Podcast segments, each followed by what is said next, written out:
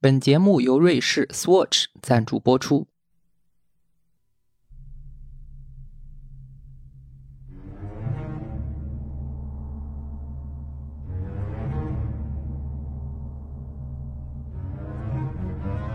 各位朋友，大家好，欢迎收听剧谈社，我是主持人罗素志。本期我们的开场音乐来自于法国作曲家德彪西的《大海》。关于这件作品呢，有一个很有名的小故事，说当年在巴黎有间旅馆，里面住了一个客人，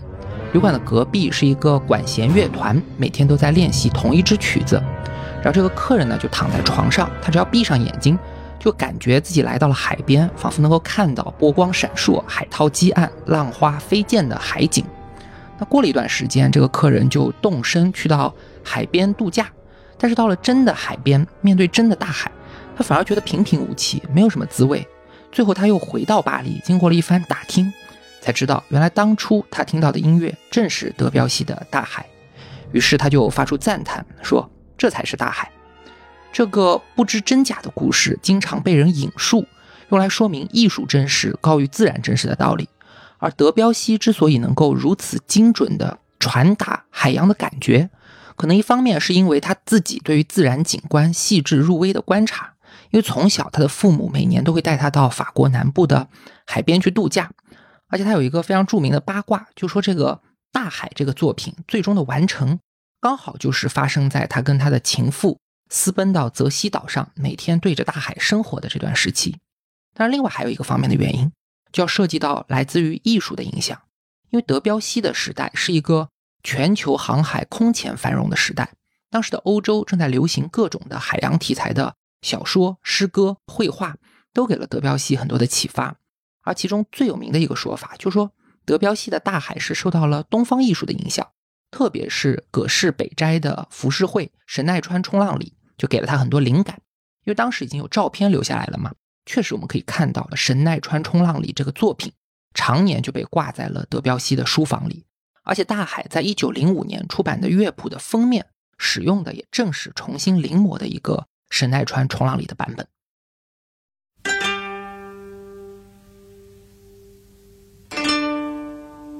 十九世纪早期，日本的浮世绘画家葛饰北斋创造了一套名叫《富岳三十六景》的系列作品，其中最有名的一件就是刚才说的神奈川冲浪里，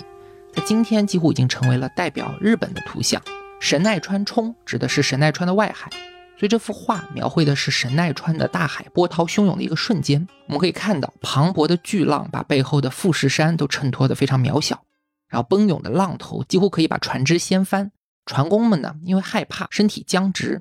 这些大与小、动与静的对比，都赋予了这件作品强大的表现力，让它成为葛饰北斋的代表作。那作为经典与潮流兼具的腕表品牌，瑞士 Swatch 长期与全球的博物馆和艺术机构开展合作。将艺术融入品牌的 DNA，把艺术带到人们的生活之中。二零二三年，Swatch Art Journey 开启了全新篇章，将从三月中旬到五月陆续推出五个系列，带领大家穿越艺术的时间之旅，以匠心独具的细节来重新诠释经典艺术。那我们今天节目中主要要介绍的就是艺术之旅当中，Swatch 和阿布扎比卢浮宫携手推出的一只腕表 ——Swatch 瑞士手表艺术之旅系列神奈川冲浪里。那阿布扎比卢浮宫是阿布扎比和法国政府协议下建造的阿拉伯地区的首家世界性博物馆。它的主旨是通过讲述超越文明、地理和时代的人类故事，把不同的文化团结在一起。这次合作的具体方式就是由阿布扎比卢浮宫从它的馆藏里挑选两件作品，然后把它们的图案分别植入到 Swatch 腕表的正反两面。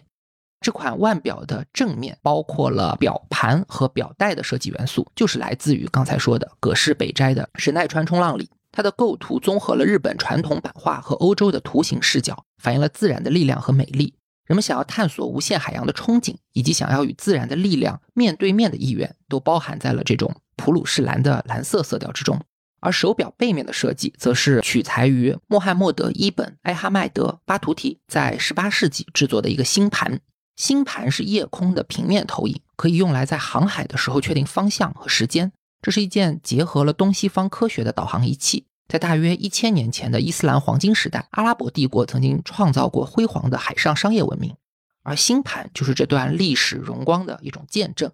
所以神奈川冲浪里和星盘在腕表上的结合，展现的是人类文明的一大主题，也就是对海洋的幻想、探索和征服。生命起源于海洋，而且很多神话都认为人类最终将毁灭于海洋。世界被海洋分隔，不同地区的文明又可以通过海洋实现相互的连接。平静的海洋可以哺育文明，赐予无穷无尽的财富；狂暴的海洋呢，又能带来最深重的灾难。所以，海洋同时具有最恐怖的威胁、最诱人的利益和最隽永的美感。人们对于海洋也在充满畏惧的同时，充满了期待。来自不同文明的画家、音乐家、文学家和工匠，都在运用自己的方法，对这些复杂的情绪进行表达。像德彪西、葛饰北斋这样的艺术家，他们虽然相隔万里、素未谋面，但依然能够产生某种强烈的共鸣，激发出相通的艺术灵感，就是因为他们虽然距离遥远，面对的却是同一片大海。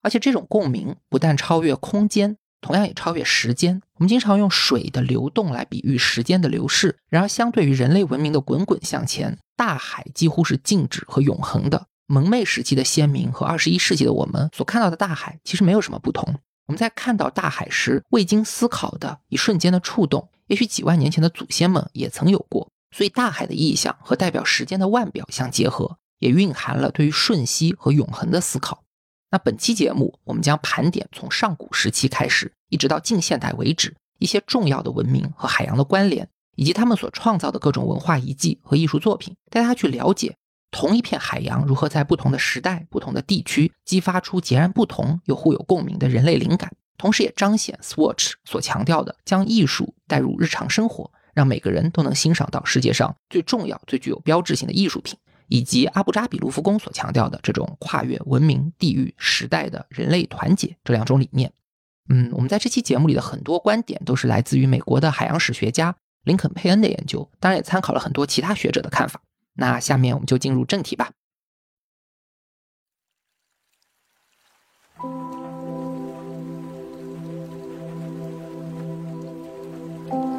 时至今日，我们已经很难去追溯最初的海洋艺术诞生于何处，或者是出于何种目的而创造的。但可以确定的是，早在几万年前，生活在海边的原始居民就已经开始了和海洋有关的创作。嗯，考古学家在西班牙的西北部发现了很多史前人类居住过的岩洞，其中太阳海岸有一个洞穴里，我们找到了几万年前原始人类用矿物颜料画下的六只非常可爱的小海豚的图像。这应该就是我们已知的最早的海洋绘画，但这些岩洞里的居民，严格来说和我们的现代人类有一些物种上的些微不同，所以与我们更有关联的海洋绘画，应该是在挪威北部发现的一批大概在六千多年前的岩画，这已经是进入了青铜时代的作品。其中有一个画面，就是当时的人类在小船上捕猎驯鹿的一个情景。其实，在世界上有很多的文化遗迹，我们都能找到。大几千年之前的这种船和木匠，所以我们很难去确切的考证最早的船到底出现在哪里。但可以确定的是，一旦你使用船只来进行捕猎、钓鱼或者运输，不管是在安全性上还是在效率上，都会带来非常巨大的优势。所以人们只要迈出了使用船的这一步，就几乎不可能再回头了。我们可以想象，古代的先民会从两个方向来扩大使用船只的优势。第一呢，就是去继续发展这种造船的技术，设法去制造更加坚固、机动性更好的船只。那这样一来，就推动了很多早期的工业和制造技术的发展。那第二个方向呢，就是去观察和预测海洋运作的规律，包括水流、潮汐、风向如何变化，也包括天文以及人类和动植物之间的复杂关系。那这就在很大的程度上导致了早期的信仰的形成。我们今天要介绍的第一个古代文明，就是由尼罗河所孕育的古埃及。大概在五千多年前，作为区域大国的古埃及就出现了。各种的文字、艺术品和考古发现都说明，水上运输对于古埃及人至关重要。船只与航行直接联系到了埃及人生活的方方面面，包括来世的观念、对太阳运行规律的认识、对农业耕作的规划、大型建筑的建造以及国家制度等等。而古埃及人最重要的一个船叫做太阳船。我们知道，古埃及有很长一段时间，他们最主要的主神是代表太阳的拉。比如，埃及人认为生命是怎么来的，就是拉神通过念出所有的生命的真名，把他们呼唤而来。还有传说，人类诞生于拉神的眼泪和汗水。而太阳船呢，就是埃及神话里面拉神的船只。根据古埃及的宇宙学说，拉神有两艘船，分别用来在白天和黑夜穿行天空。而法老自称自己是太阳神在地面上的代表，所以他也要像太阳神一样坐船在大河大海上巡行。而且在死后呢，太阳船会带他穿越冥界，前往永恒的天堂。所以寻找太阳船一直是埃及考古当中被很多人在意的一件事情。其实，在二十世纪的早期，人们在胡夫金字塔的周边就已经零星的发现了一些包金的船板残片，但这些残片的破损程度非常严重，而且大部分的木块都已经被盗了，很难通过残片来还原确认它原来是一艘什么样的船。直到一九五四年，埃及古文物部门的工作人员。到吉萨金字塔群的基部去进行一些清理工作。吉萨金字塔群，我们知道是四千五百年前古埃及第四王朝的三位法老胡夫、哈夫拉和孟卡拉建造的。世界上最有名的古埃及建筑，像胡夫金字塔、狮身人面像，都在这个塔群里。但其实清理吉萨金字塔是一种例行工作，因为这个地方其实在过去四千多年里已经被无数的盗墓贼、探险家、考古学者光顾过了。所以理论上不太有机会去再发现一些重大的文物，但这次的考古所里有一个专家叫做埃尔马拉赫，他就认为吉萨金字塔四面的城墙，其中有三面到金字塔都是等距的，只有南面的围墙离金字塔特别的近，所以这个特别的设计很可能是因为这段城墙下面会有一些东西。结果呢，这次探险果然让他找到了一个四千五百年前的墓葬坑。他们首先是找到了一面墙，用石灰石给垒起来的。墙的后面是一个墓室，所以他们当时就在墙上钻了一个小孔，用眼睛朝里面看，但什么都看不到，只有一片漆黑。然后这个考古学家后来就回忆说，当时既然什么都看不到，他索性就闭上了双眼。然后随着他闭上双眼，他闻到了香味。他说这是一种非常神圣的味道，他感觉到了时间，感觉到许多个世纪，感觉到历史。然后这艘小船就在那里，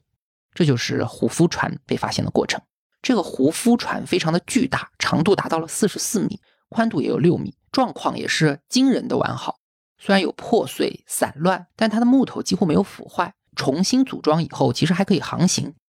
那它造船用的木头是黎巴嫩的雪松，这个大家可能知道是黎巴嫩地区最有名的物产，今天还画在他们的国旗上。如果算上这艘完整的胡夫船，那我们在胡夫金字塔的附近一共就发现了五艘船来作为法老的陪葬。其实这艘胡夫船到底是不是神话里的太阳船，在学界还没有完全的定论。因为它也可能是胡夫生前实际乘坐过的巡行船，或者娱乐用的船。又有记载说，胡夫的父亲整天都把时间耗在有二十名裸女划着的筏上。他说这个筏是最美丽的东西，所以行船游乐也是一种持续了好几千年高端的享乐方式。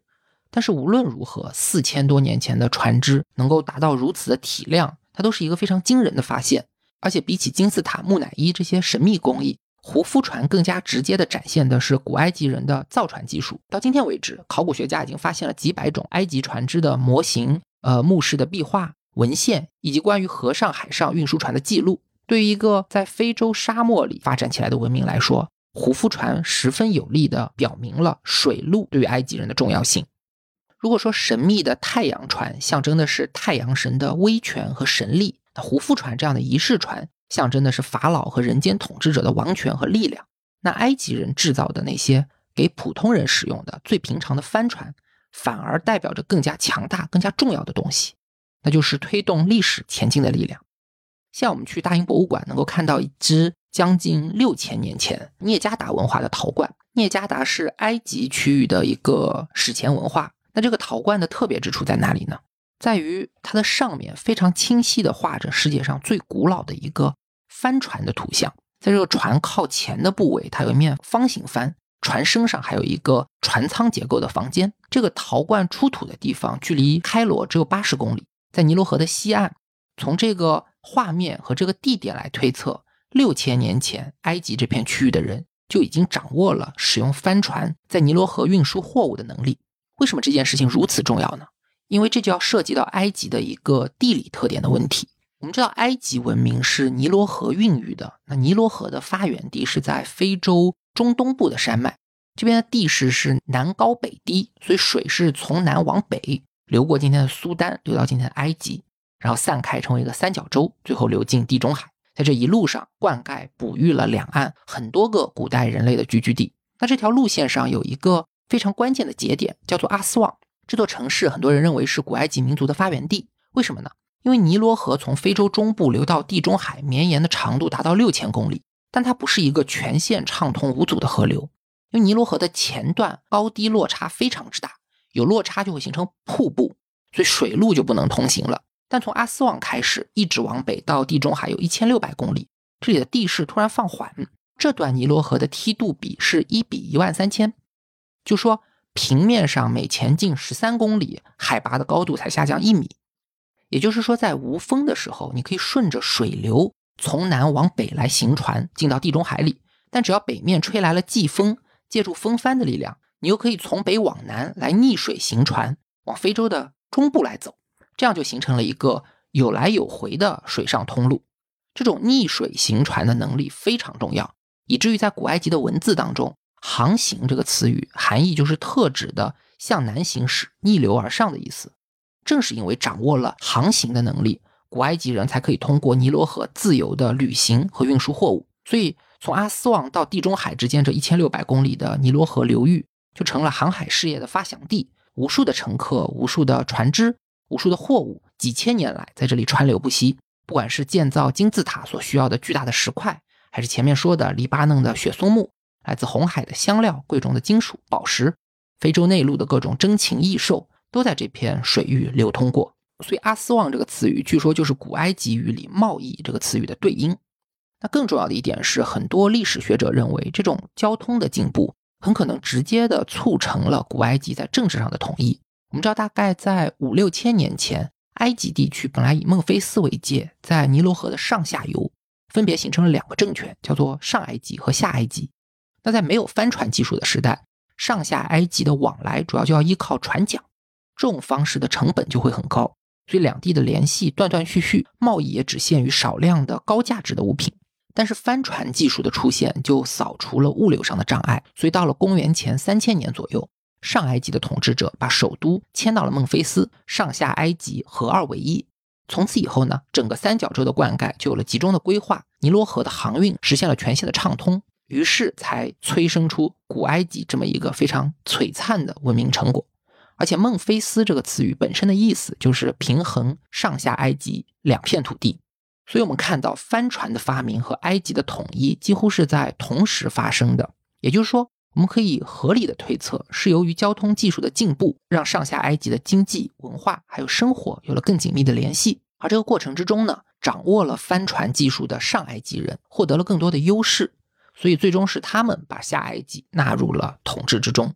这些古埃及从事贸易的帆船在今天几乎没有留下残骸，但是我们可以确切的知道，他们在四千多年前埃及人的生活里发挥过决定性的作用。因为至今我们还能在神庙的壁画上看到很多图像资料的留存，比如说有男人在船只和河岸之间搬运陶罐和麻袋的情景，储物罐在甲板上堆积的情景，还有各种牲畜被船运输的情景。那有学者认为，这些图像就是统治者为了彰显自己的财富和权力，所以才画在神庙里的。另外一个证据是说，我们知道要建造金字塔或者其他大型建筑的时候，需要对劳动力进行分组。那同一个工种的工人就要根据资历和熟练的程度被分成不同的等级。这等级的名字很有意思，就叫做前右贤帮、后左贤帮、操舵帮，一听就是从航海里面衍生出来的概念。更加有意思的一个例子是航海在文学上的一些表现，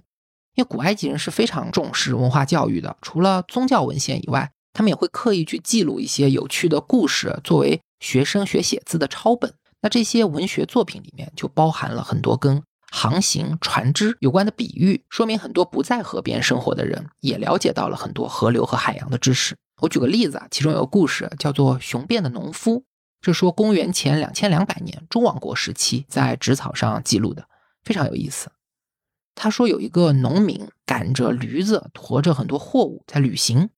就路上呢，他的驴子就把一个人的大麦苗给吃了。这个人很有势力，他是财政大臣的下属，非常厉害。他就把农民的驴和货物都给扣押了，不管这个农民怎么哀求，就是不搭理。那农民没有办法，就前往首都找财政大臣去告状。那这个农民呢，他有一个特点，就是。口条非常之好。我们现在如果去看什么抖音、快手、短视频，可能也能看到这样的人，就是他不见得读过很多书，但是特别能说会道，表达力特别强。所以财政大臣一听到他的申诉，就啧啧称奇，回去讲给法老听。那法老也觉得这个人很有意思，就跟财政大臣说：“你以后每天都接见这个农民，但是呢，暂时不要答应他的请求，直到他词穷为止。也就是说，看一看他还能说出什么好玩的东西来。”结果这个农民就连续去了九天拜见这个财政大臣，妙语如珠，但是事情都没有被处理。直到九天后，农民心灰意冷，正要离开的时候。这个财政大臣突然把他召回，没收了自己属下的财产，判给农民所有。而且，其实在这个期间，法老已经找人安顿了农夫的妻子和孩子，给他们送去了食物。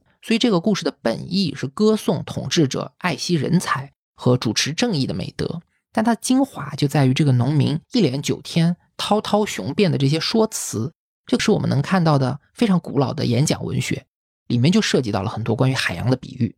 比如在第一次申辩的时候，农民见到财政大臣，他首先的策略呢是拍马屁。他说：“您是伟人中的伟人，所有人的领导者，您航行在正义之海，张开了公平之帆，没有任何风雨能够影响您的前进，您的航船永不停歇。”还说：“对于我这样的溺水者而言，您是安全的港湾，营救了船难中的幸存者。”其中呢，他用到了一个非常精彩的比喻，他用埃及马阿特湖平静的湖面来比喻一个有秩序的社会。但是呢，申辩到了后来，因为这个官员一直沉默不语，所以这农民就急眼了，就挖苦这个财政大臣，说：“你这么不作为，就好比军队没有将领来领导，城镇没有市长来管理，航船没有船长来指挥。那把国家比喻成船，把领导者比喻成操舵手，是一种非常常见的修辞。今天我们还有大海航行靠舵手的说法，所以这个比喻的版权应当属于这位四千多年前的埃及农民。”另外很重要的一点是，埃及人的海洋探险、海洋贸易不只是局限于尼罗河的两岸。前面我们已经提到，往北走地中海、西奈半岛的路线，就可以获得很多美索不达米亚的物资；而往东边走，通过红海，埃及人就可以跨过前面说的尼罗河上瀑布的落差，对非洲本身进行探索。有文献记载说，公元前两千三百年左右，商人从努比亚给法老带回来很多奇珍异宝。其中包括一个会跳舞的小矮人，法老呢非常喜欢，要求做好他的安保工作，千万不能让他掉到水里。每天晚上他睡觉都要检查十次。然后从努比亚再往南，到了今天差不多索马里这个位置，就是古代人说的彭特地区。我们今天一说起古埃及，就会觉得很神秘，但对于古埃及人来说，彭特是代表了神秘。在早期的文学里，就有一些关于彭特的奇幻探险的记载。公元前两千一百年，就是第五王朝的时期。留下过一个遇难水手的故事，也叫蟒蛇王子的故事。这应该是人类历史上最古老的船难文学。这故事讲的是有一百二十名船员一起出海，结果呢，在非洲中部遇到了海难，最后只有一个幸存者在无人岛登陆。在这个岛上呢，他遇到了一条特别巨大的蟒蛇，本来很害怕，没想到这个蟒蛇把他当成了朋友，给他招待，还告诉他说：“我是彭特的王子，本来在岛上也有很幸福的家庭。”结果有一天突然有星星。从天而降，轰然落地，把我的兄弟、孩子、家庭在一瞬间都砸得灰飞烟灭。所以呢，我跟你一样，其实也是一个幸存者。这种时候呢，你只有勇敢起来，好好控制情绪，将来才会有机会返回自己的家园，和兄弟们团聚，拥抱你的孩子，亲吻你的妻子，这比什么都重要。啊，水手听了这番话就非常感动，想把装满了埃及货物的这个船送给蟒蛇。没想到蟒蛇不屑一顾，他说：“我可比你富有多了。”然后一人一蛇就在岛上生活了四个多月。直到四个月以后，有埃及的船只路过，水手就得救了。回去之前呢，蟒蛇还送了一大船的香料、象牙，还有各种珍贵动物，让他作为礼物转送给法老，带了回去。这个故事实际说明的可能是古埃及和异国之间存在了一种不平等的原材料交换。彭特地区的王子拒绝了水手提供的埃及特产，在他看来，这些东西是不重要的，而自己的产品比埃及的货物更有价值。这对于当时的法老而言，就成为了一个问题。所以，最早期的贸易保护、奢侈品关税，可能就是在这种不平等的基础上诞生的。最后，我们要说一个埃及人和海洋有关的话题，就是海洋战争。如果我们今天去到埃及的卢克索，一般都会去看一下那边一个非常恢宏的神庙建筑群，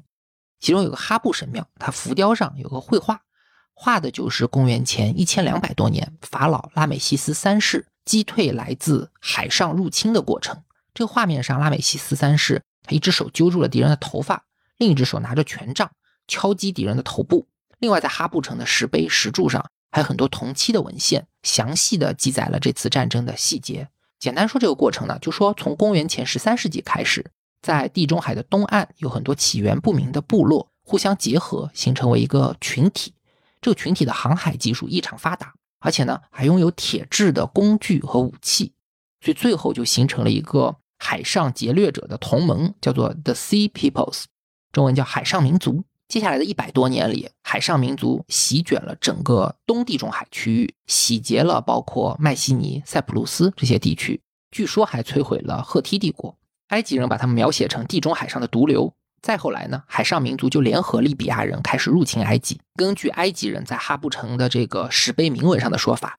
拉美西斯三世在位的第五年、第八年和第十二年，他们分别迎来了海上民族的三次侵略。但是呢，在法老的领导下，都成功的把他们给击退了。从这些图像上看，当时埃及人的海战已经用上了像长矛、弓箭、钩爪，还有火攻这种各式各样的武器和技术，已经打得非常专业了。而且文字记载里面还特别提到了拉美西斯三世改编军队的事情，所以人们由此判断，在新王国时期，埃及人已经在利用自己的造船技术。和沿海航道上的后勤支援，建立起来一支海军。这样一来呢，在对抗海上民族的过程当中，他们的部队才能够表现出先进的组织、等级制度、指挥体系以及非常良好的军纪。这跟过去的任何东拼西凑的劫掠船队都是有着本质的区别的。直到今天，我们看世界上最强大的国家具有武力威慑的标志，还是通过那种纵横大海的舰队，而这种武力威慑的雏形就被记录在了古埃及的浮雕画上。所以，以上就是古埃及文明和海洋的一些关联，以及文献和艺术上的一些留存。我们可以看到，古埃及法老统治的诞生、扩张，其实都非常依赖于尼罗河的水陆交通，而大海则是一个过滤器，在外敌入侵的时候可以进行一些缓冲，而在和平的时代呢，又可以用来获得外来的物品，吸收外来的影响。通过海洋航行，埃及人和当时最发达的美索不达米亚建立了很多重要的交流。其中最关键的就是双方共同开辟了一条地中海东岸的海上交通线，这个在四千年前就连接了当时两个最大的古老文明，而且在接下来的四千年里，也一直都是海上文化交流和商业贸易的重要中心。那接下来的话题，我们就沿着地中海上的贸易线，把时间继续推进。跟大家聊一聊腓尼基人，一直到后来的希腊人如何通过商业一步一步在地中海建立出最早的海上殖民帝国。前面说到，由于海上民族的侵略，也是因为战争、灾难、饥荒等等的各种各样的原因，从公元前一千两百年到公元前九百年的这三百年时间里，很多的地中海沿岸的青铜文明都逐渐陷落。所以在历史学上，我们把这三百年叫做黑暗时代。而这个黑暗时代的终结跟两个文明的兴起有关，那就是公元前九百年在地中海东岸的腓尼基城邦和之后不久发展起来的希腊城邦。在腓尼基和希腊的带动下，地中海的海上活动之盛迅速的就超过了上一个千年里最繁荣的时期。这些腓尼基和希腊的商人和水手非常了不起，他们不断去开拓复杂的贸易路线，建立起很多的港口，其中有一些直到今天还在发挥贸易中心的作用。比如说伊斯坦布尔、马赛、突尼斯。另外呢，他们还是最早建造作战舰队的人，最早研究海战战略，以及最早走出地中海去探索外海水域的人。相比而言，我们应该更加熟悉希腊人对于世界历史的重大贡献。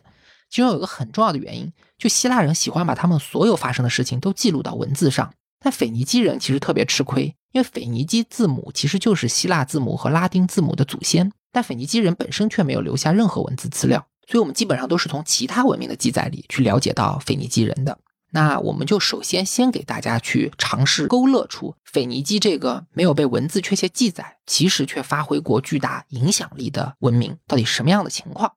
那首先呢，腓尼基它是地中海东岸的一个区域，范围大概是在今天的黎巴嫩和叙利亚这一带。一般认为腓尼基人是闪米特人的后代。如果按照圣经的说法，那就是犹太人祖先的兄弟。大概从公元前十四、十五世纪开始，他们从阿拉伯半岛或者叙利亚的沙漠里面迁徙过来，最后到地中海的海边定居。定居以后呢，就开始建设各种城邦。其中有个特别重要的城市，圣经里把它叫做推罗，或者我们把它叫做提尔。这个提尔城特别重要，它是这些腓尼基城邦里的一个盟主，类似于雅典在希腊的一个地位。提尔城它有什么特别之处呢？他自己虽然没有留下什么文献，但是在东西两方的视野里，都对他的重要性有过不同的解释。我们如果从西边来看，也就是希腊人的记载里，这里发生了一个非常重要的起源神话。希腊神话里面说，这个提尔的国王他有一个非常漂亮的女儿，叫做欧罗巴公主。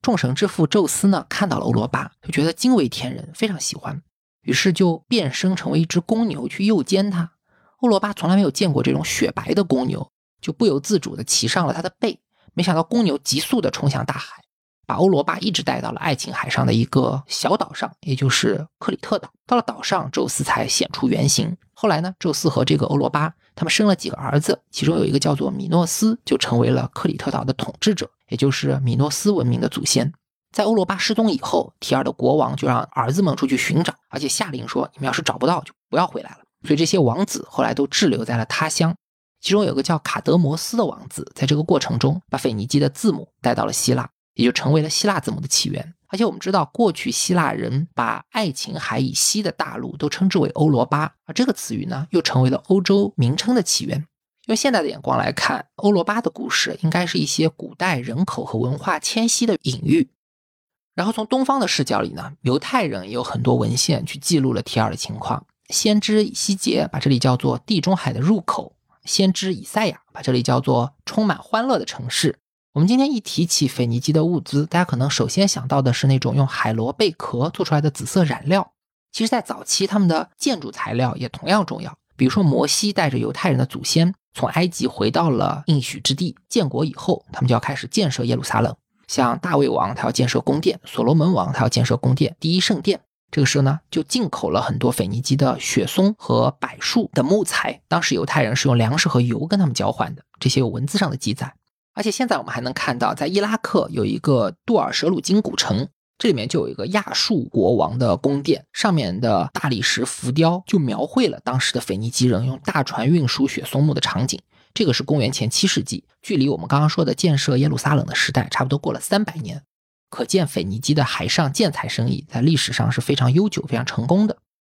还有一个记载说，犹太人的所罗门王和腓尼基人的首领曾经一起派遣过船队出海去购买乳香和没药，这些都是宗教仪式上的祭祀香料。那犹太人负责出钱，腓尼基人呢负责造船。据说这条航线是沿着红海一直行驶到了阿拉伯海的亚丁湾，甚至于他们把印度南部的檀香木都带回到了地中海。不过我们知道，在所罗门王以后，古犹太国就分裂成了北方的以色列王国和南方的犹大王国，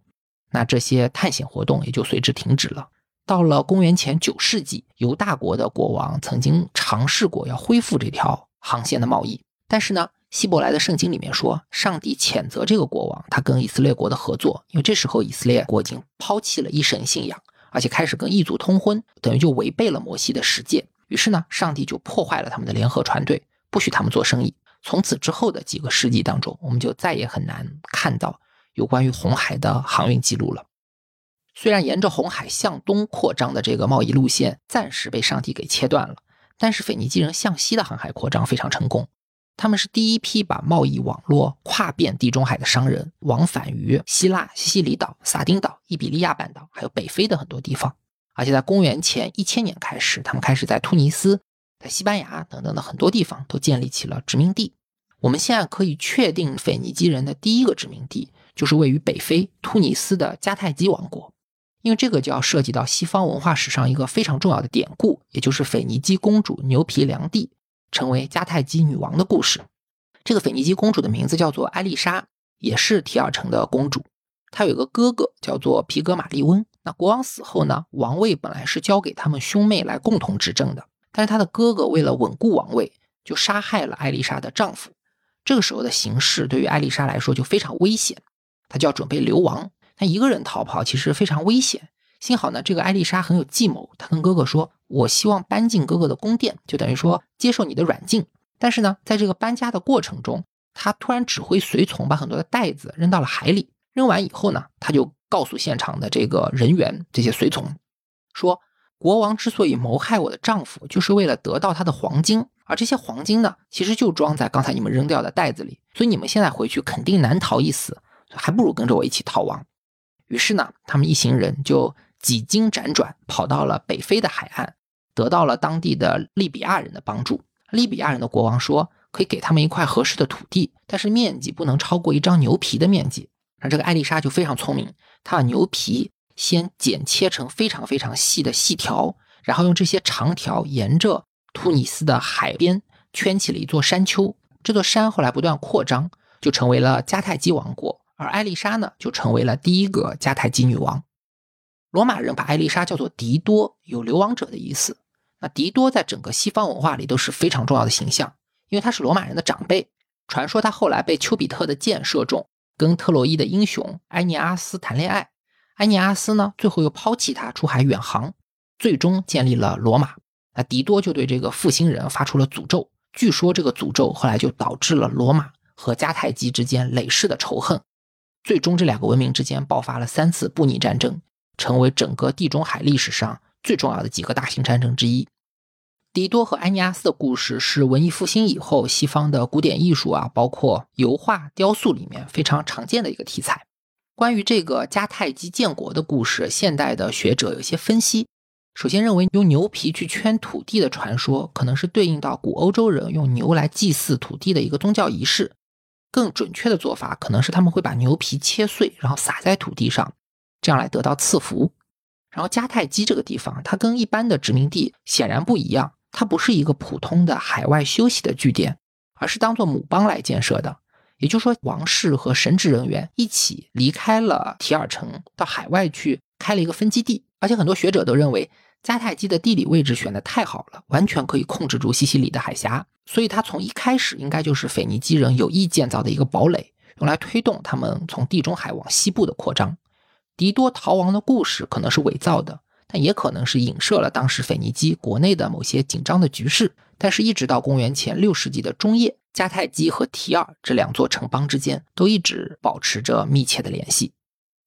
那接下来我们说一说希腊航海的情况。希腊其实是一个很广泛的概念。当我们说希腊文明的时候，最早一般指的是前面说到的神话里的欧罗巴公主的儿子，在克里特岛上建立的米诺斯文明。我们很多熟悉的故事，像雅典王子特修斯到迷宫里杀死牛头怪的故事，还有伊卡洛斯用蜡做成翅膀飞向太阳的故事，都是发生在克里特岛上。和克里特基本同时代的还有基克拉泽斯文明，这些文明在公元前一千六百年左右被迈锡尼文明给取代，合在一起都可以统称为爱琴海文明，也就是我们广义上希腊人的起源。这里面比较重要的是迈锡尼。关于迈锡尼呢，有一个妇孺皆知的故事。前面说到，从公元前一千两百年到前九百年叫做黑暗时代，这段时间呢刚好对应上荷马史诗里面描写的时期，所以也叫做荷马时代。我们知道荷马史诗分为上下两部，其中的《伊利亚特》讲的是希腊联军用了十年的时间围攻特洛伊城的故事。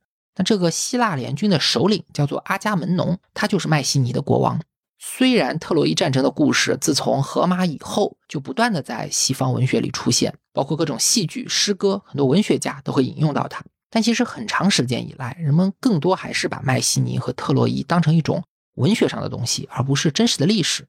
直到十九世纪，德国的传奇考古学家海因里希·施利曼真的发掘出了这两座城市的遗址，特别是他在麦西尼的遗址里挖到了很多号称是属于阿伽门农的珍宝和武器。其中很有名的一件，就是现在雅典国家考古博物馆里有一个二十六厘米高的黄金面具。施利曼呢就认为这个就是阿伽门农本人的形象。他后面的检测发现，面具的制造时间差不多在公元前十五世纪。也就是说，比特洛伊战争的时代还早了两三百年。另外，特别有意思的是，施利曼他还在麦西尼的遗址里找到一个黄金酒杯。这个酒杯在《伊利亚特》里面是有出现的。有个国王叫涅斯托尔，他也有一个黄金杯。荷马说，这个杯子是由两对提尔镶金的浮雕，提尔下面有长柄支撑，上面还有黄金的鸽子在喝水的造型。这些特点和施利曼找到的金杯一模一样，所以这个杯子也被叫做涅斯托尔之杯。阿伽门农面具和涅斯托尔之杯的发现都说明，荷马史诗不完全是凭空捏造的，它应该是基于迈锡尼文明的真实历史所进行的一种文学演绎。非常有意思的一点是，我们考古发现的迈锡尼遗址，它其实比荷马描写的情况要更加繁荣，所以有人推测荷马是公元前八世纪的人，这是一个人口减少、技术衰退而且相对孤立的时代。所以荷马史诗里的很多生活细节是来自于他自己的一些现实经历。这就说明历史的发展不是必然一直向前的，它中间会有很多曲折。然后荷马史诗的第二部叫做《奥德赛》，讲的就是特洛伊战争之后参战的奥德修斯在返程途上遇难，然后经历了十年的海上历险，最终回到家乡的故事。其中就说到奥德修斯回家路上被海神卡吕普索，也就是《加勒比海盗三》里出现过的那个角色囚禁了七年之久，然后在雅典娜的帮助下才得以离开。奥德修斯离开的时候呢，有一段描写非常有意思，说他自己砍树做成了船板，然后在船板上钻孔，把木头敲进去，让关节相互锁住。有人认为这可能是一种比较早期的榫卯技术。然后荷马还记录了很多奥德修斯在海洋上如何导航的细节，怎么在光明女神的帮助下去识别木夫星座、大熊星座的星星，来保持正确的航线。这些也都是很有意思的早期天文记录。但是，尽管奥德修斯里面保持了这么多的航海细节，我们还是很难把奥德修斯的旅程和地中海上的实际地理来进行一个匹配，因为奥德修斯的路线其实是一个很复杂的缝合。我们在路上可以看到，他确实经过了一些实际的地名，比如说像特洛伊、像雅典，他也有一些显然是超自然的元素，比如说他遇到了独眼巨人，还有女海妖，还有一些呢就是文学隐喻的情节，里面说到他在一个岛上得到了招待。主人就捧出了一种叫做骆驼枣的水果给他们吃。这个骆驼枣就是莲花那个单词 lotus，但这里指的不是莲花，大家理解成一种虚构的水果吧。这个骆驼枣呢特别甜，特别好吃，吃了以后你就会忘记烦恼，乐不思蜀，从此再也不想踏上旅途。这个桥段其实跟《少年派的奇幻漂流》里那个食人岛是一样的，都代表了一种旅途上可能遇到的一种安逸的诱惑。但这段航线上最有扰乱的一个情况是，荷马会从其他的文化里面挪用一些故事，融入到《奥德赛》里面。比如里面就用到了押送的故事，押送寻找金羊毛，然后和美狄亚相爱相杀，这个也是很有名的希腊神话。但金羊毛的所在地是今天的格鲁吉亚，也就是地中海东部的大陆上，靠近黑海。这个故事呢，其实要属于近东地区的神话系统，在荷马之前至少已经流传了一千多年。但是被荷马整个的平移到了奥德修斯的路线上，所以就造成了一个地理上的混乱啊！这就是荷马史诗和传说中迈锡尼航海的大致情况。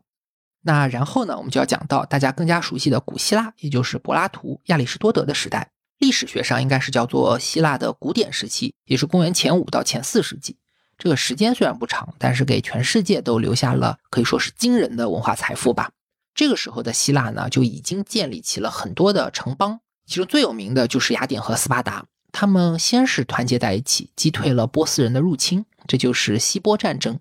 希波战争的起因很复杂，我们就不讲一些大的原因了，讲一个好玩的小段子。我们现在经常说重要的事情要说三遍。当年的希腊人烧毁了土耳其的萨迪斯古城，波斯的大流士为这件事情就非常愤怒，他命令一个仆人不断要提醒自己记住这个仇恨，要说主人，请记住雅典人。而且只要他一吃东西就要说这句话，每次就要说三遍。所以后来波斯对希腊就进行了大规模的进攻，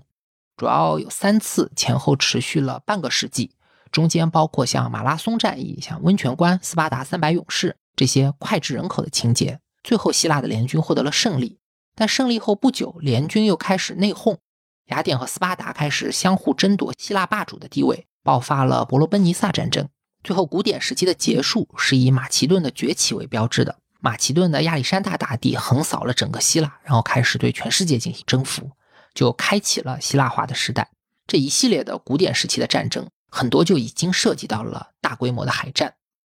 另外呢，古典时期的海洋贸易也非常有意思，他们发展出了很多新型的商业模式，比如说船只的抵押贷款。因为雅典人有一个很重要的生意，就是要跟黑海地区进行谷物贸易。这时候呢，商人就可以用自己的船来做抵押贷款，把这个钱用来雇佣水手，负担这种往返途上的费用。等到返航回来赚了钱以后，再来还贷。也就是说，出海的成本可以变得很低，你只要有船就能出海去做生意。但这个利息是非常高的，文献上的记录说，最高的利息能够达到百分之二十二点五，而且严格规定只能去做谷物的生意，不许进口别的品类。这个也是一种早期的贸易保护主义。希腊的戏剧之父阿里斯托芬对当时的希腊港口有过一段描写。他说，货船上有镀金的雅典娜雕像，人们排队购买皮革、罐子、凤尾鱼、大蒜和橄榄油，然后吹长笛的姑娘有黑色的眼睛，水手们相互格斗，锤子敲在木钉上，有的居民在唱歌，有的水手长在训话，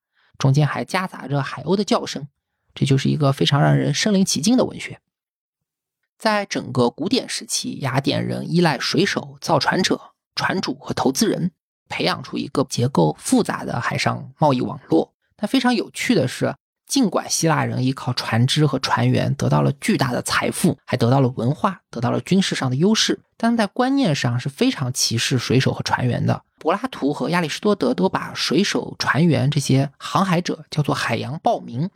柏拉图说，与其接受水手的生活方式，还不如选择死亡。还说，水手都是那些随时准备丢下武器逃跑的、毫无荣誉感的骑墙派。而且提出建议说。我们要消除海上贸易带来的这种腐败现象，所以建设城市的时候选址至少应该距离海岸线十五公里以上。那亚里士多德这边呢，就是认为一个城市可以有中等实力的海军，但没有必要让这些水手成为公民。其对于水手和商人的偏见，并不仅仅限于希腊人。希罗多德就曾经说过，根据他的观察，几乎所有人都认为从事手工生产的人。社会等级应该高于那些没有从事手工生产的人，这个其实也不是完全的职业歧视，也包含着一种本地居民对于外来流动人口的歧视。直到今天，我们在很多人口流入的大城市里还能感受到这种氛围。但这里面呢，当然也有例外。前面我们说的迦太基人和腓尼基人，他们就对商人很友好，他们信奉的最重要的神叫做麦勒卡特，有时候也翻译成美克尔神。他就是一个贸易和海外殖民地的守护神。那以上我们就介绍完了腓尼基和希腊的海洋故事。接下来我们要把目光转向东方，和大家聊一聊欧亚大陆东部的情况。这部分呢，我们主要讲一讲把东方世界许多文明连成一体的一条伟大的航线——海上丝绸之路是如何发展起来的。其整体而言，比起西方，欧亚大陆的东部大规模的航海活动出现的就非常滞后。因为埃及我们知道，北面是地中海，东面是红海，整个国家又被尼罗河贯通。腓尼基和希腊更加是完全由海洋孕育出来的文明，所以海上探险对他们而言收益就非常的高。但东方的情况不一样，我们主要的文明虽然也是围绕河流而生，像西亚的母亲河是底格里斯河，还有幼发拉底河；东欧有第聂伯河，印度有恒河、印度河，中国有长江和黄河。但毕竟东部的大陆面积非常辽阔，有巨大的平原地貌，非常适合放牧、农业的开垦和各种陆地上的建设。所以在历史上，我们去进行大规模海上探险的动力就不会非常强。但时代前进到公元七世纪左右，发生了两个瞩目的变化，改变了这种情况。为接下来东方轰轰烈烈的海洋活动揭开了序幕。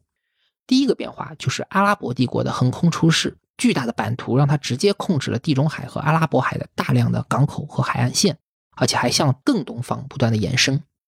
另一个呢，就是经过了魏晋南北朝几百年的战乱，中国在隋唐时代再度完成了统一。后来唐朝的军队又把中国的国境线向西推进了上千公里。最终，唐朝和阿拉伯两大文明的边界在中亚地区开始连接，发生了摩擦。这些巨变严重的改变了过去一千多年来陆上丝绸之路沿线国家的生态。所以，不光是唐朝和阿拉伯的商人，也包括很多其他文明的商人，都把注意力向海上转移。海上丝绸之路由此就开始兴盛了。从印度洋到东南亚，再到东北亚，连接了很多繁荣的市场。各种商人和僧侣也加入进来，为他们各自的国家带去了繁荣。其实，海上丝绸之路的每一段航线都分别有着更早的起源，但是，一直要到七世纪，航海技术的巨大进步，才把这些古老的航线连为一体，而且催生了很多和当年地中海一样的以海洋经济为主的海上国家，像南印度的朱罗王国，还有马来半岛上的势利佛氏王国，都成为了全球文明交流融合的一个中转站。所以，以下我们先来讲一讲阿拉伯航海的一些渊源，在。七世纪的早期，西南亚主要的海洋资源都被两个大文明所瓜分，就是拜占庭帝国和萨珊波斯。拜占庭占领的主要是小亚细亚半岛的大部分地区，地中海东岸还有埃及。萨珊波斯呢，统治的是波斯、伊拉克，还有小亚细亚东部的一小半地区。阿拉伯半岛的主要港口也被这两大帝国所控制，包括巴林岛、科威特、卡塔尔的海岸。半岛东南角有阿曼和也门，还有阿拉伯海上特别重要的亚丁港。这个时候呢，阿拉伯人的祖先主要还生活在半岛的沙漠里，基本是接触不到海洋的。但接下来一段历史就迎来了一直被人们所津津乐道的伊斯兰文明闪电般的崛起。六幺零年，四十岁的穆罕默德听到了大天使加百列的声音，写出了《古兰经》。然后六二零到六三零这十年间，阿拉伯人就迅速的统一了半岛。六三四年，阿拉伯的军队占领了北边的大马士革，这个是叙利亚最大的贸易城市，也是接下来一百多年阿拉伯帝国的首都。六三五年，阿拉伯军队就抵达了波斯湾，后来又占领了亚历山大港，控制了北非的海洋。接下来征服了波斯，终结了这里上千年的古波斯文化。阿拉伯帝国向东推进的步伐呢，相对就比较缓慢。虽然八世纪他在达罗斯，也就是今天的哈萨克斯坦境内击败过唐朝的军队。但由于吐蕃的崛起，遏制了他继续东进的步伐。而吐蕃崛起对陆上丝绸之路的破坏，也就是我们前面说到的很多商人转向大海的直接原因。阿拉伯帝国在鼎盛的时期，版图面积能够达到一千三百多万平方公里，跨越了亚非欧三大洲，是世界上东西方跨度最长的帝国之一。所到之地，无数的波斯人、突厥人，还有各种文化的原住民，都开始信仰伊斯兰教。但他们对于海洋格局的重要影响，起因是帝国内部的一次改朝换代。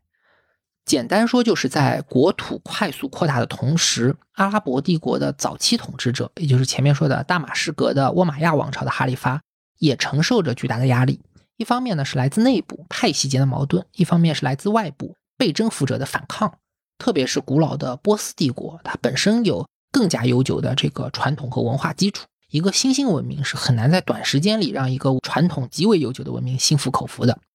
所以到了七四九年，穆罕默德的旁系后裔阿拔斯起兵反抗倭马亚王朝的时候，他们就得到了波斯北部军队的支持，获得了胜利。阿拔斯的继承者后来在底格里斯河的西岸巴格达建造了一座新都城，也就是把首都从今天的叙利亚迁到了伊拉克。我们看地图就知道，叙利亚在西边辐射的是地中海和北非。伊拉克在东边辐射的是印度洋，所以阿拉伯帝国在印度洋的海洋贸易从此就崛起了。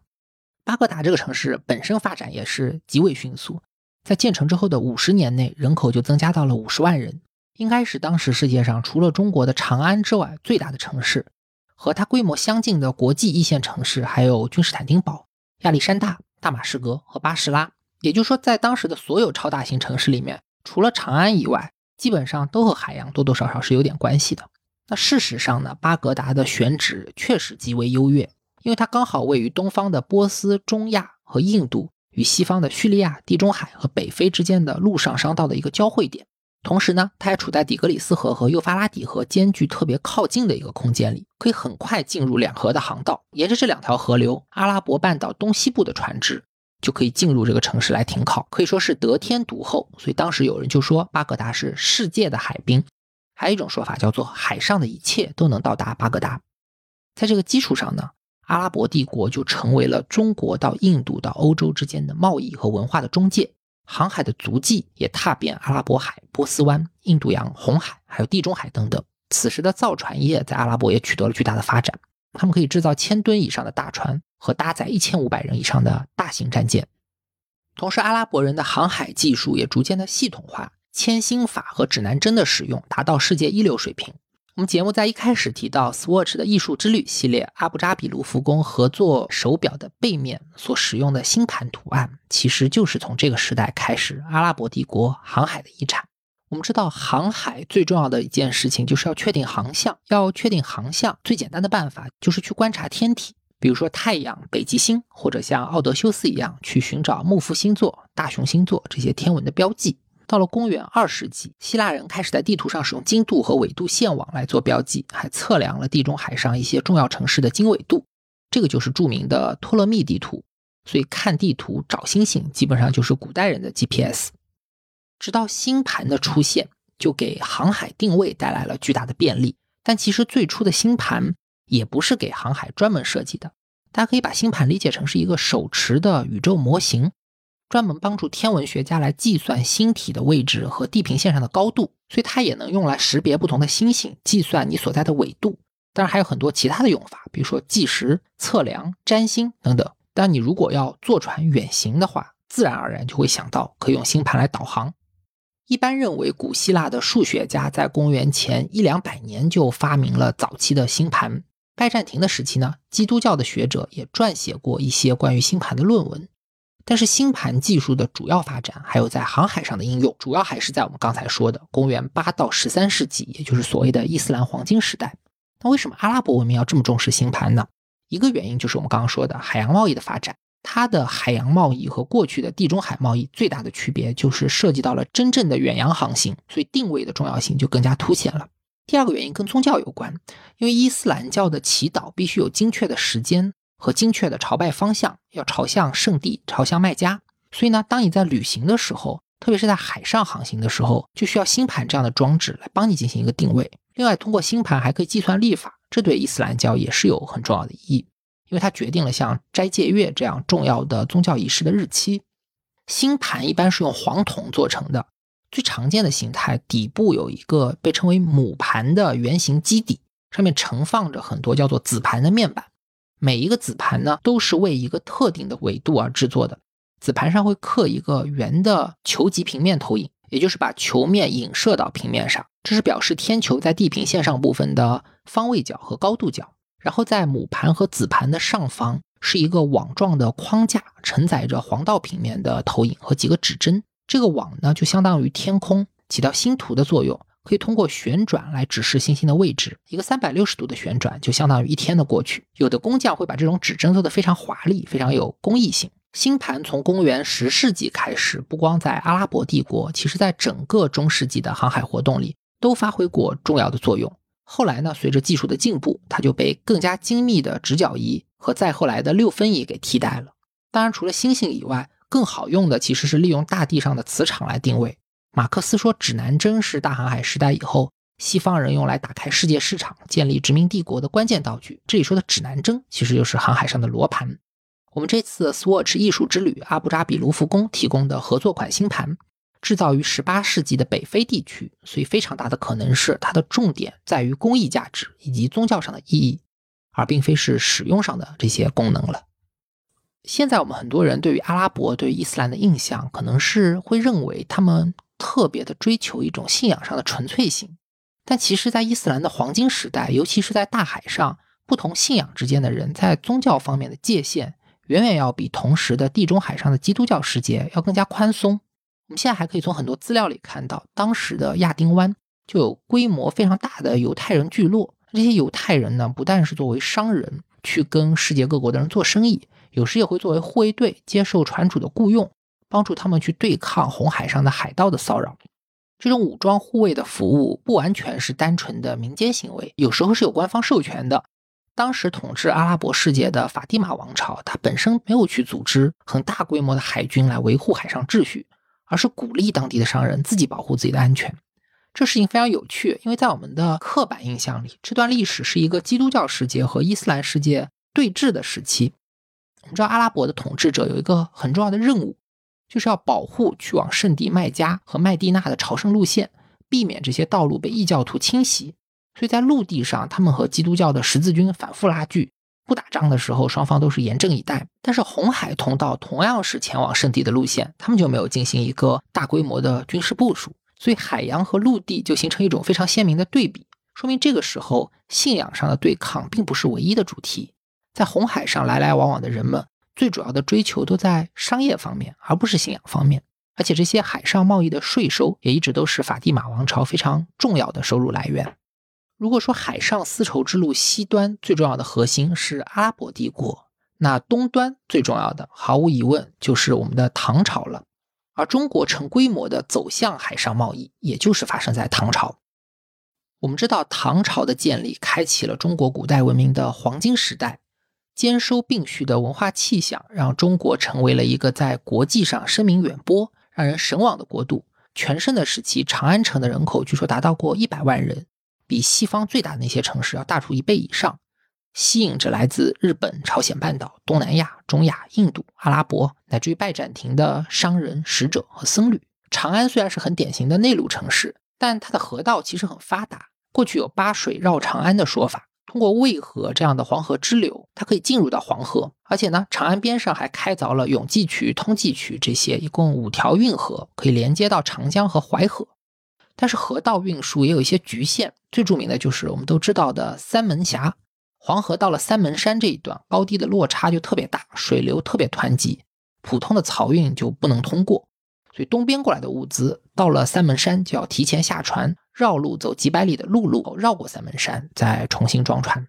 然后呢，新开凿的这些运河也有运河的问题。唐朝的关中地区需要东南来提供粮食补给，东南的粮食一般都是先在扬州集中，然后从运河进入到淮河，再走通济渠到达汴州，从汴州进入到黄河，再从黄河进洛水，然后洛阳到长安这一段就要经过刚才我们说的三门山转运。但问题是，这么多的河口和河段，每个地方的涨水期和枯水期它不同步，也就是说，走着走着，你就要等上个把个月，等这个河道涨潮涨起来，你才能继续前进。那这种情况怎么办呢？唐朝人也非常聪明，他们就沿河分段修筑了很多的粮仓，水通就运，不通就储存。从扬州到长安就形成了一个动态的运粮网络。到了唐玄宗的时候，他更是实施了一个著名的措施，就是在三门峡的北岸凿开了十八里山路。山路的两边分别是东库和西库两个大粮仓，东库就负责接收黄河上运过来的粮食，然后呢，通过陆路转运到西库，西库就专门负责统筹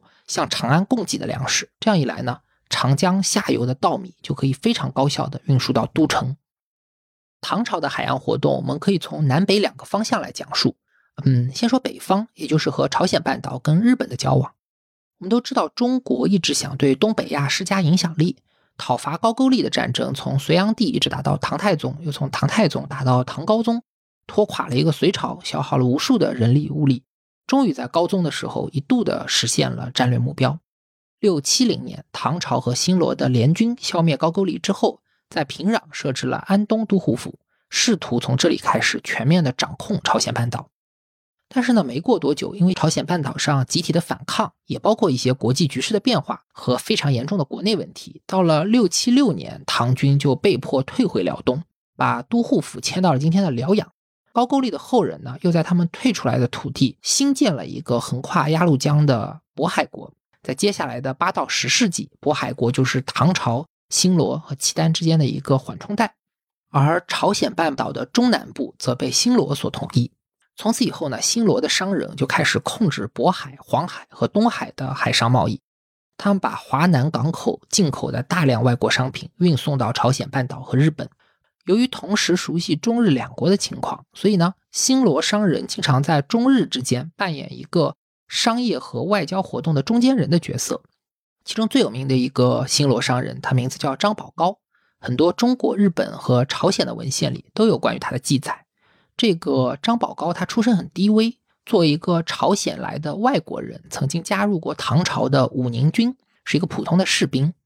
后来呢，在黄海地区，海盗活动和人口买卖非常猖獗，张宝高就回国劝说当时的新罗国王，来任命他做沿海的驻军长官，协助打击海盗。之后，张宝高对海盗活动的打击十分成功，在海上建立起来一个比较好的秩序。他就在这个基础之上，自己开始做生意，并且让他的贸易网络辐射到了日本和很多中国的沿海地区。我们现在去到山东的威海，有一个赤山法华院，就是这个张宝高出资创建的。后来呢，他卷入了新罗的权力继承斗争，因为张宝高他首先帮助新罗的神武王登上了王位，那神武王就许诺登基以后娶他的女儿做王妃。没想到一登基没多久，这个神武王很快就去世了，换成了文圣王继位。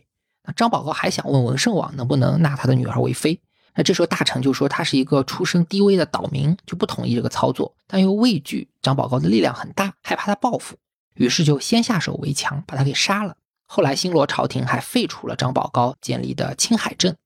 到了九世纪末，朝鲜半岛爆发起义，建立了后高句丽和后百济。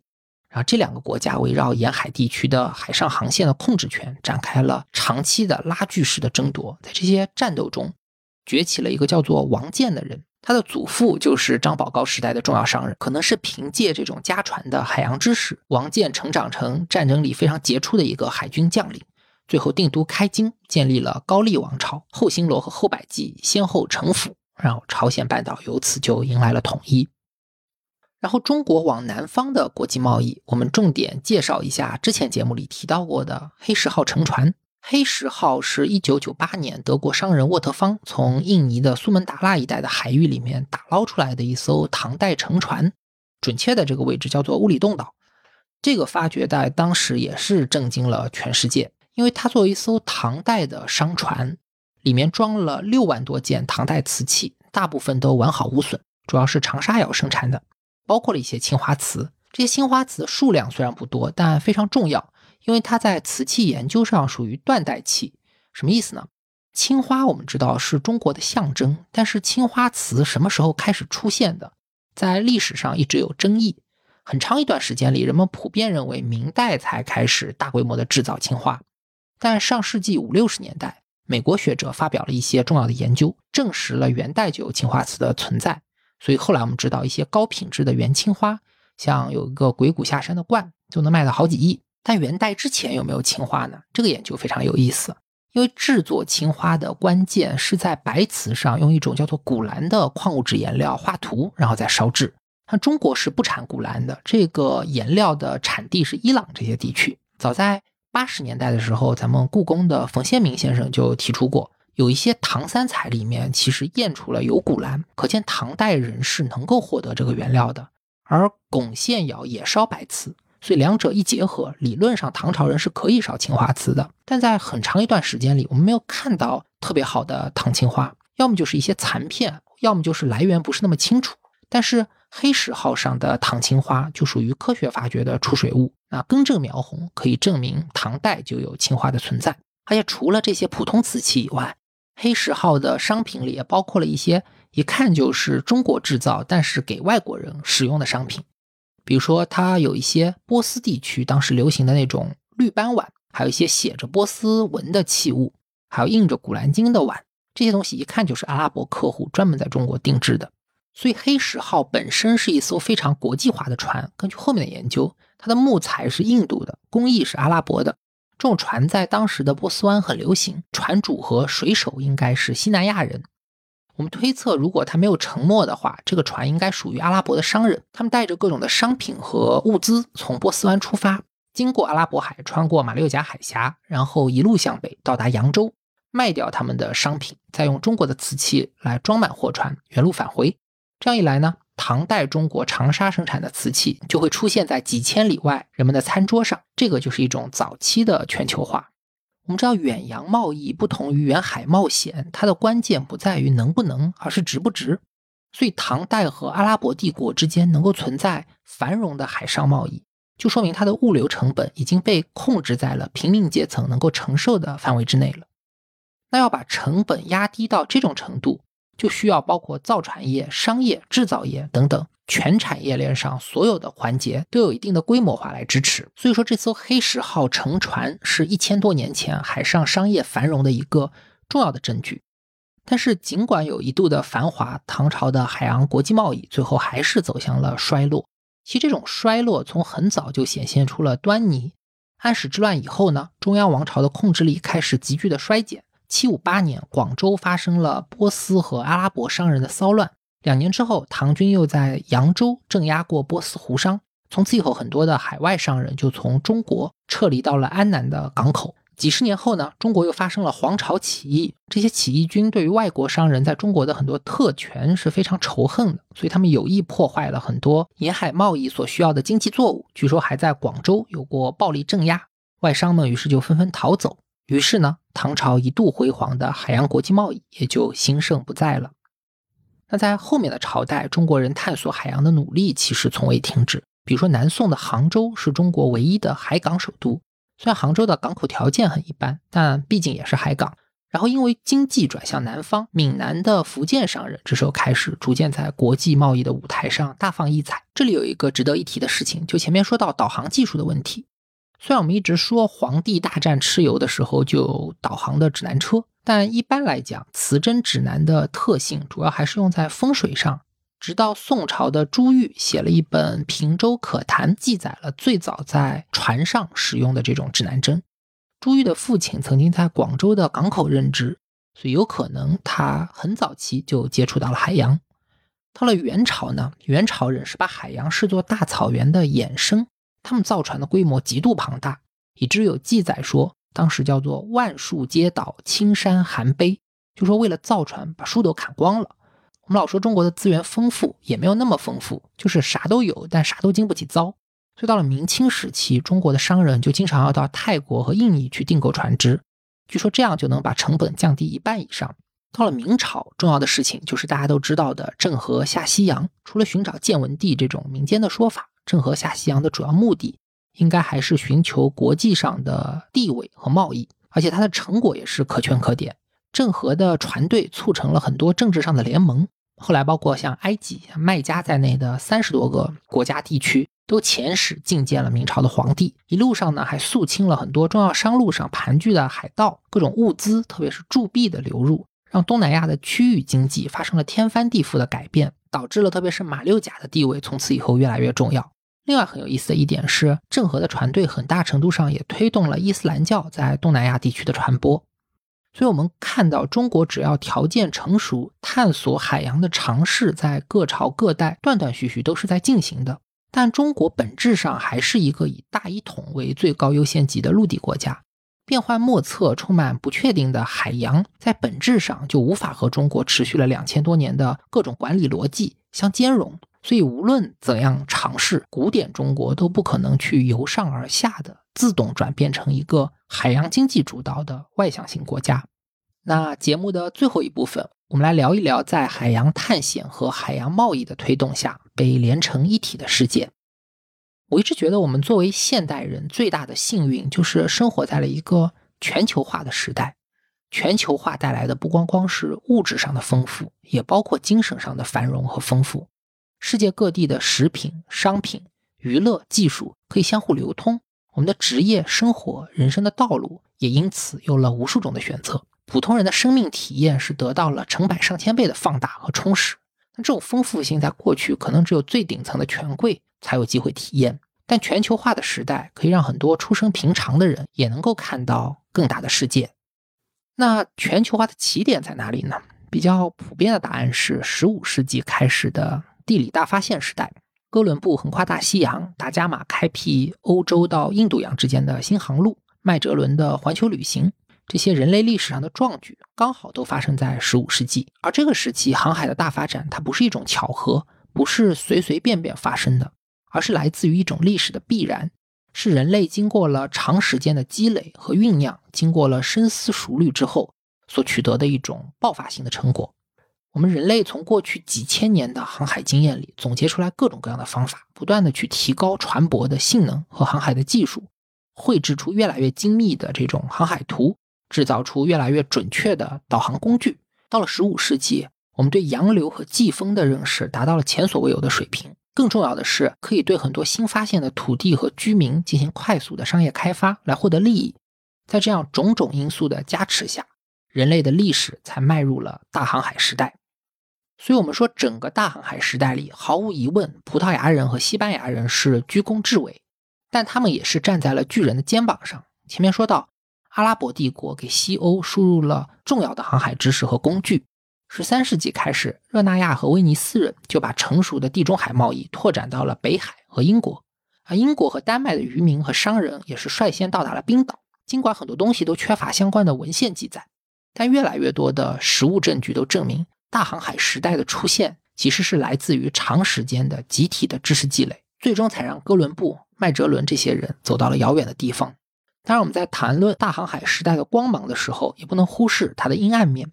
首先是欧洲的航海家付出了巨大的代价。早期的西班牙人仅仅是为了寻找把船只从亚洲吹向美洲的这种横跨太平洋的风，在短短四十年的时间里，就好几百名水手因此丧命。欧洲的航海者把欧亚大陆和非洲的疾病带到了美洲，导致了大量的人口死亡和文化灭绝。有人推算，美洲的人口因为传染病导致的死亡率。可以达到百分之八十到九十这个惊人的区间。另外，我们熟悉的后来的全球性的殖民掠夺、文化侵略、各种人口鸦片贸易的起点，同样也需要追溯到航海上的大发现。那如果说地理大发现解决的是全球化里从零到一的问题，那从十九世纪开始，蒸汽技术在航海上的应用，实现的就是从自然级数到几何级数的增长。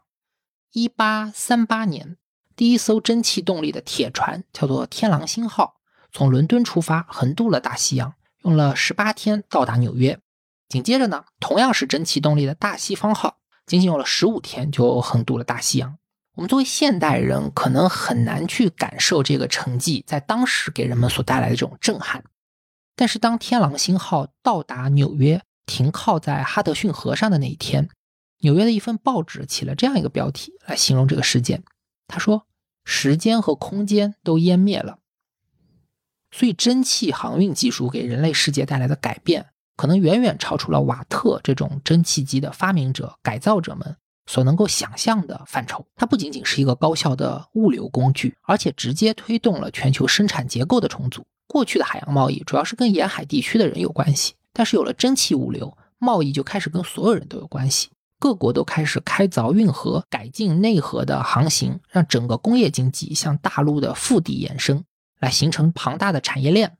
而且呢，在这个过程中还创造出各种新的机遇，比如住宿、娱乐这些服务业。再比如说，资本密集的机械工业就需要灵活的金融配套来吸引投资，这就导致了金融业的快速发展，人们的生活形态从此就发生了改变。更重要的一个方面是，这个时代的全球贸易所带来的巨大财富不再被国王贵族所独享，产业的发展促成了中产阶级的成长，而中产阶级的价值观，特别是对于公平和社会福利的要求，经过了各种斗争，包括文斗和武斗。最终成为了时代的主流，所以说很大程度上，航运技术至少在一个侧面上推动了全世界人们生活天翻地覆的变化。而这种改变呢，在艺术方面当然也是有所体现的。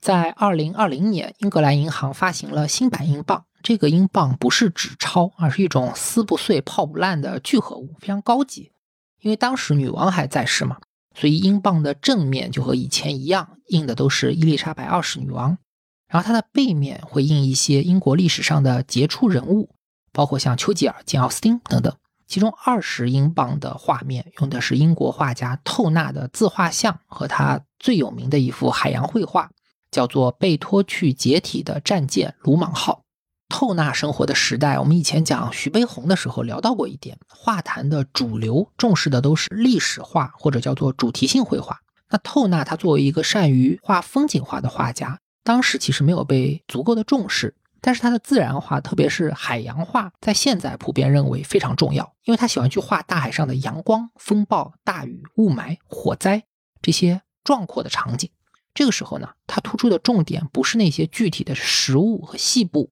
而是像水面上的光线、天空、火焰、雾气这些微妙的、难以琢磨的、充满变化的东西。他的话对于瞬息的光影有特别强的表现力，所以很多人认为这对后来的印象派是有很大影响的。然后要说到被拖去解体的战舰鲁莽号这个作品，去过伦敦的人都知道，伦敦最中心的一个地标就是国家美术馆前面的叫做特拉法加广场，而特拉法加这个名字就是为了纪念1805年的特拉法加海战，当时的英国皇家海军以少胜多，几乎全歼了法国和西班牙的联军。不但阻止了拿破仑战争染指英国的脚步，也给后来一百年英国在全球的海上霸权打下了基础。所以它是英国海军史上最大的胜利。而这个鲁莽号战舰就是特拉法加海战当中的功臣。但是到了1838年，这艘木船也因为老化走到了生命的尽头。所以透纳的这幅油画表现的就是这个鲁莽号被蒸汽拖船拖到拆船厂去解体的场面。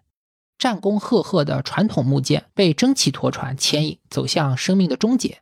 这个画面呢非常具有隐喻性，就是既标志着崭新的工业文明的兴起，也包含着对过往光荣岁月的缅怀，也寄托了对于未来的期许。所以在二零零五年，BBC 它发起了一个公众投票，这幅画被评选成英国最伟大的画作。另外一个很重要的全球化时代的艺术变革起源，就要追溯到我们节目开头说到的浮世绘上面了。前面说了，浮世绘是一种可以大量印刷的商业出版物。最早期呢，可能是由一些荷兰商人带到了欧洲，但从19世纪中叶开始，日本被著名的黑船事件给打开了国门，海外贸易一下子就起来了。所以从此以后，浮世绘就经常作为陶瓷、漆器、茶叶这些商品的外包装。漂洋过海，大量的进入到欧洲人的视野，特别是被一些重要的艺术家所看到，在他们的带动下，形成了一种审美上的风潮。这种风潮后来被称为日本主义，不光是影响了前面说的德彪西的音乐，还有梵高、莫奈的绘画，也体现在建筑设计、园艺、室内装修、装饰艺术、服装、戏剧，还有我们前节目有专门聊过的珠宝设计等等的非常广泛的领域上。当然，从艺术史的角度上来讲，浮世绘最深远的影响还是要体现在它对印象派的激发上。因为印象派我们知道它是衔接古典艺术和现代艺术之间的一个桥梁，所以从这种意义上，浮世绘是在人类艺术迭代的关键时期起到了一些作用的。那具体是哪些作用呢？相关的研究是非常充分的，我们这里就非常简单的概括几个方面。第一个呢，也是视觉上最显著的，就是浮世绘的平涂的色彩。我们知道，西方古典绘画对于焦点、透视、景深的研究是非常深入的。受过训练的画家都会运用像阴影、视平线这些技巧去表现空间感和立体感，描绘一个三维的空间。但很多浮世绘作品其实是没有景深表现的，他们经常用不带阴影的平面色块去涂满人物的皮肤、衣服、头发，然后会用一种加粗的黑线来勾边，这种方法把人物从背景里分离出来。嗯，你严格来讲，从绘画技术来看，这个其实是一种比较原始、比较朴素的技法。但问题是，对于掌握了三维空间建构能力的画家，如果把三维的空间做一个再次的平面化，反而会形成一种和真实矛盾的、带有错位的美感。我举一个著名的例子，就是印象派的奠基人之一马奈。我们后世分析马奈的绘画的时候，都会提到平面性是他非常突出、非常有开创性的一个特征。那这里面的典型，大家可以去 show notes 看一下他的《吹笛少年》。这是典型的没有阴影、没有景深、没有视平线、没有背景空间，而且画面里没有光源，它的光源是来自画外，绝对垂直的照到人的身上。其实我们看儿童画也是这样画的，但要达到马奈的表现力，就需要在精通绘画的理论和技术以后，再进行一个返璞归真。所以左拉就说过，他觉得任何画家都不可能用更简单的手段获得更强烈的效果。那第二个影响呢，是体现在构图上。开头我们说神奈川冲浪里的时候就已经提到了。浮世绘在构图上是很有独到之处的。这个神奈川冲浪里就是经典中的经典，它用很巧妙的结构，前景是巨浪滔天，后景的富士山反而小小，这种一大一小、一静一动的对比，就形成巨大的艺术张力。那印象派大师是怎么模仿浮世绘构图呢？经常被拿出来说的一个例子是德加，这个也要大家看一下 show notes。德加流传最广的作品有一个芭蕾舞女的系列。里面借鉴了很多浮世绘里面的构图，比如说他有一个舞女画的是舞台上舞者伸展双臂跳起来的瞬间，按照西方古典绘画的传统构图，人物应该是在画面的中心位置，但德加这个舞女是画在右下角的一个次要位置。另外，这个构图采用了一种异常的高视角，这些非传统的构图法，很多人都认为是受到了浮世绘的影响。我在 show notes 里会放一个浮世绘里面美人画的名家铃木春信画的一个美人。大家一看就知道，这个构图上是如出一辙的。第三个方面，大家经常要说到的是笔触的问题。这里要举的例子，我们说说最有名的梵高。大家都知道，梵高是很喜欢浮世绘的，他直接临摹了很多浮世绘作品，像开花的梅树、雨中大桥，还有花魁，这都在博物馆里我们能看到。作为古往今来最优秀的艺术家之一，啊梵高在绘画上基本上没有短板。但我们说到梵高的笔触的时候，还是要属于他特别长的一个长板。这个是他在融会贯通百家之长以后形成的一个个人风格。这个百家之长就包括了印象派、新印象派，包括了点彩画，应该也包括了浮世绘。比如说他的《新月夜》，就是用排列紧密的大量的短线条，有轻有重，有急有缓，有松有紧，有虚有实，去表达一个天空中卷起螺旋的奇幻的场景。这个漩涡，我们去看的时候会感受到一种特殊的力量，好像要把人卷进深渊。那为什么能有这么一种奇异的情绪上的表现力呢？很重要的一个原因就是它的笔触，通过一种精妙的力度的把控，这些笔画就像跳动的音符一样，带来一种节奏韵律的美，也表达出情感的力量。那这种力量就超越了一般意义上的印象派，而是呈现出来了表现主义的核心特征。